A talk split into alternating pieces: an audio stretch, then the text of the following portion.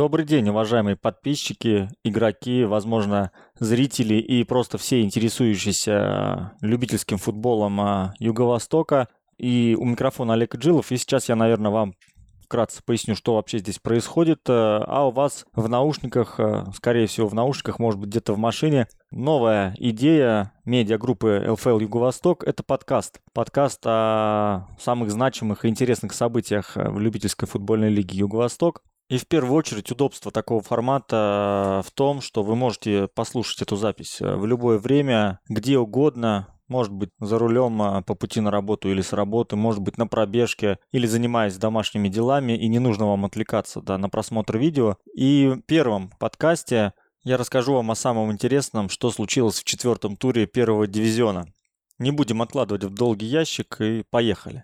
Четвертый тур у нас а, включал в себе 9 матчей из 10. Одна игра была перенесена, Печатники Союз. Ну а мы перейдем к матчам, которые все же состоялись. В субботу две игры прошло. Первый из них чемпион прошлого сезона в 2Б Коренева принимал чемпиона 2А Керамик. И эта игра состоялась в Манеже на стадионе «Спартак». Сложная ситуация была с полями у нас э, на прошлой неделе. И вот получилось так, что эти две команды воспользовались возможностью сыграть на поле другого округа. И в целом, в целом могу сказать, что неплохой манеж хороший газон, и по этой части, думаю, команд претензий не было. Разное количество игр провели команды. У Керамика было три матча, три победы. У Коренева всего одна игра сыграна, но тоже победа очень уверенно на Титан и Каспас 5-0.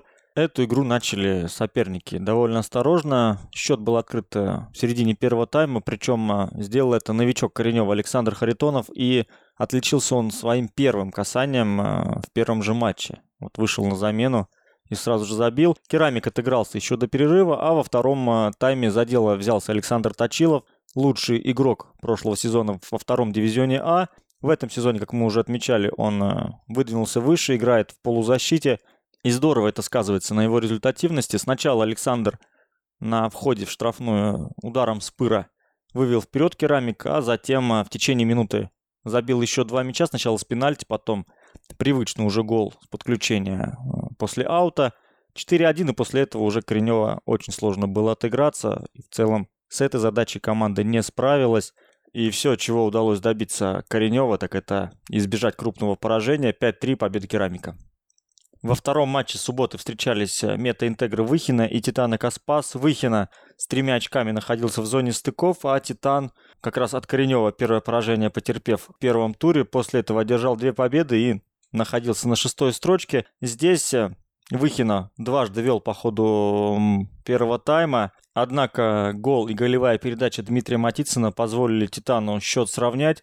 А в середине второго тайма и вовсе вышел вперед Титана Каспас. Причем э, победный, как оказалось, гол гостей на свой счет записал Никита Ушаков, голкипер Титана Каспас, э, ударом от своих ворот. Вот он так застал врасплох Вадима Романова и Отыграться Выхина после этого удара так и не смог. 3-2, победа Титана. Третья победа подряд. Вот так на разгром здорово отреагировала команда и поднялась на четвертую уже строчку. Ну а Выхина продолжает обитать э, в зоне стыков э, на 14 месте. И нужно что-то делать команде Романа Красникова.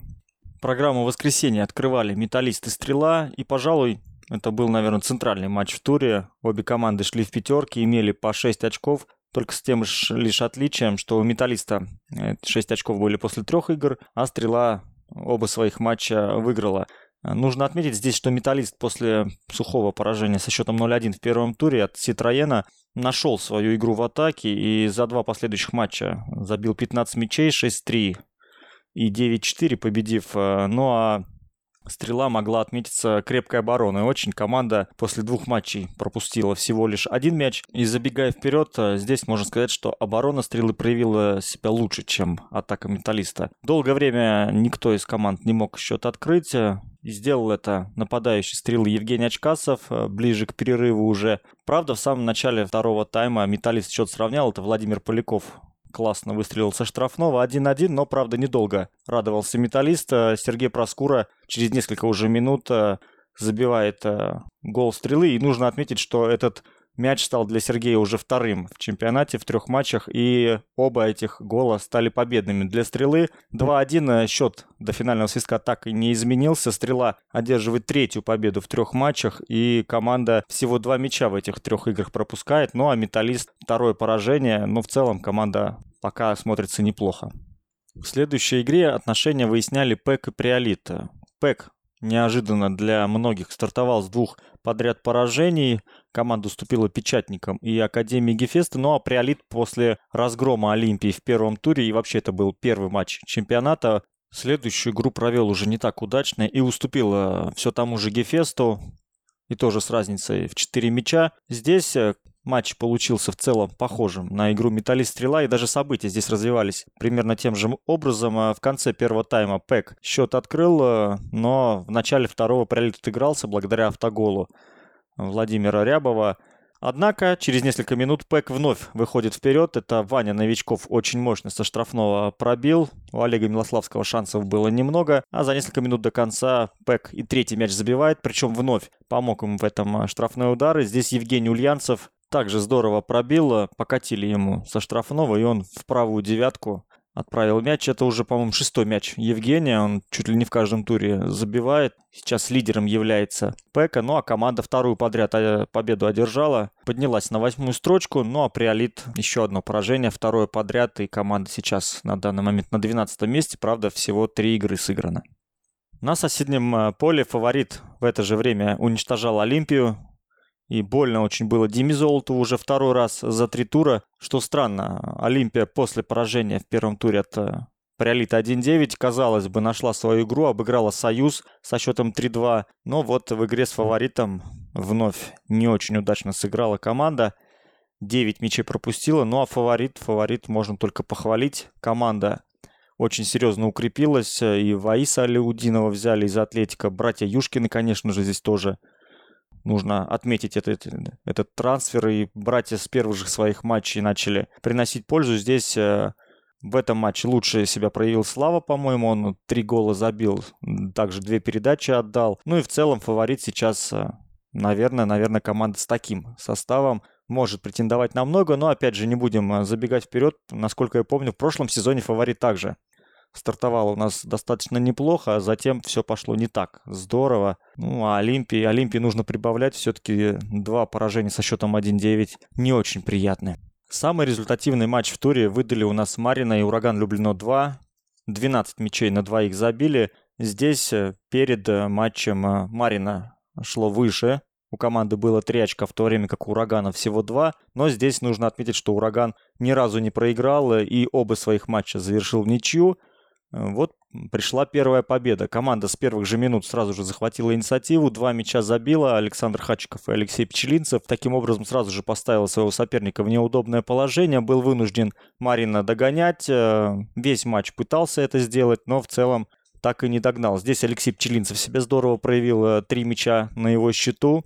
Правда, в концовке пришлось понервничать, э, сократили до минимума отставания хозяева, и при счете 5-6 был отличным моментом, по с метра наносили удар, но прошел он выше, и в концовке уже на последних секундах Александр Хачиков свой второй мяч забил. 7-5 э, в итоге такая тяжелая достаточно победа для «Урагана», первая победа в чемпионате, но, хотя если посмотреть с другой стороны, коллектив Вадима Зорина еще ни разу в этом чемпионате не проиграл. Не так много таких команд у нас осталось. Помимо «Урагана» еще четыре. Так что старт, в принципе, в целом можно, наверное, считать удачным.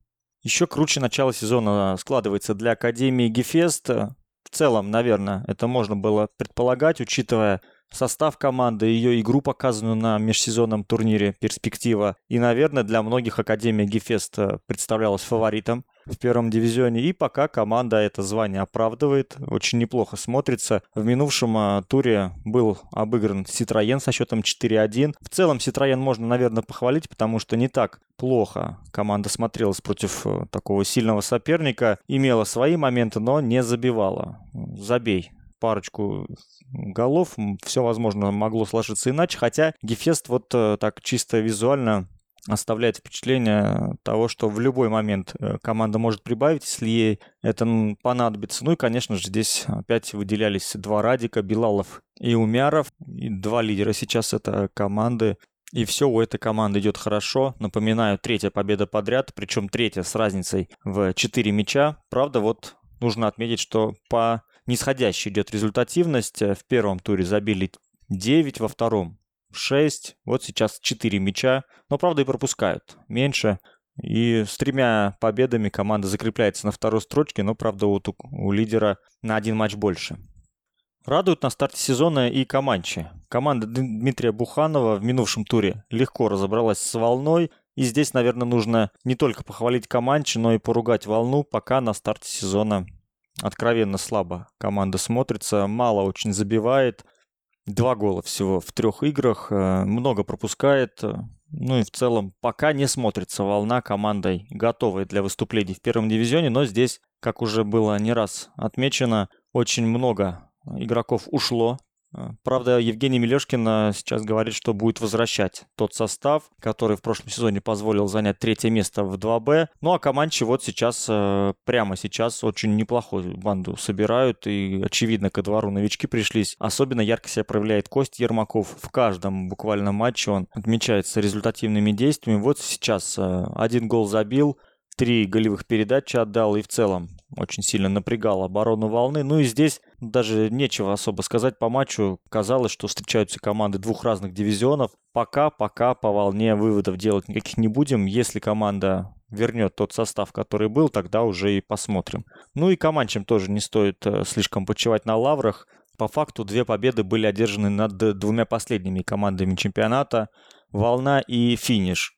Про коллектив э, Максима Кириллина вообще отдельный разговор – Вряд ли кто-то ожидал увидеть э, этот клуб в числе аутсайдеров, уж тем более так низко. Но на данный момент дела идут не очень хорошо. 19 место. Если вспомнить даже первый тур, встречалась команда с текущим лидером, с керамиком. И как минимум не уступила по игре. Однако потеря концентрации привела к тому, что команда в этой встрече очки набрать не смогла. Ну и в целом, календарь, наверное, не самый приятный у финиша на старте сезона. Керамик, вот э, Каманч тоже сейчас э, в пятерке впервые идут. Да и страсть не повернется язык назвать слабой командой. Здесь я бы отметил в первую очередь э, усиление у Страсти случилось. Очень хорошего игрока приобрела команда. Это Станислав Первушин, на счету которого несколько чемпионств в высшем дивизионе Юго-Восточной лиги. И здесь очень он неплохо себя проявил. По крайней мере, оборона у Страсти с ним э, работала куда надежнее. Здесь все решилось во втором тайме. Финиш э,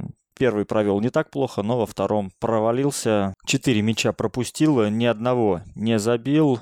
И здесь я бы отметил также еще Владислава Наквасина, который, играя защитником, два мяча забил. Был еще пенальти нереализованный Анатолием Спиридоновым. Но в целом Страсть во втором тайме уверенно контролировала ход э, встречи и первую победу одержала. Благодаря этой победе поднялась сразу же на несколько позиций, теперь занимает 11 место. Не так далеко э, убежали оппоненты и если будет собираться состав у страсти, можно, можно задуматься о чем-то более амбициозном. Вот такими у нас получились 9 матчей четвертого тура. Если обратиться к таблице, то здесь первая тройка у нас команды, которые очков не теряли. На первом месте Керамик, напоминаю, 4 победы подряд. У Стрелы и Гефеста по 3 а, выигрыша. Есть еще печатники, у которых также нет потерянных очков. Правда, здесь всего две игры сыграли. И посмотрим, что дальше будет. Э, но они тоже не так далеко. На седьмой строчке находятся. Внизу у нас э, с тремя поражениями Союз, Финиш и Волна. Ну и также Олимпия. Сейчас в зоне вылета. Три очка имеет. Правда, еще три очка имеет еще пять клубов. Так что тут все очень близко, и нет смысла сейчас утверждать, что кто-то укрепляется как аутсайдер, кто-то как э, середняк. Нужно посмотреть как минимум еще несколько туров. Ну и вспоминая, наверное, да, каким э, розыгрыш получается в первом дивизионе уже несколько сезонов подряд, э, очень все близко. И зная, что 8 команд у нас внизу не может чувствовать себя уверенно, что 8 команд э, может вылететь, 4 напрямую, 4 через стыки, то здесь э, как такового болота турнирного нет, и каждый матч э, по-своему интересен. Пятом туре запланировано 8 матчей из 10. Э, матчи «Волна», «Приолита», «Ситроен Пэк» будут перенесены, но забавно, что «Приолит» и «Ситроен» все же сыграют. На следующих выходных сыграют они матч шестого тура, и состоится эта игра на стадионе в Некрасовке, как и большая часть матчей, сразу 6 игр. Таким образом, 12 команд у нас познакомятся с новым стадионом, и, надеюсь, знакомство это получится удачным. Вот таким вышел у нас подкаст о четвертом туре в первом дивизионе. Судите вам, насколько хорошим или плохим он был. Повторю, что Хотелось бы как можно больше обратной связи от вас услышать, э, что понравилось, что нет, что добавить, что может быть убрать, э, на что обратить внимание, на что может быть э, меньше обращать внимание. И все это мы обязательно учтем и постараемся сделать лучше. Провел этот подкаст для вас Олег Иджилов. Увидимся уже, надеюсь, на этой неделе на полях. Всего доброго, пока.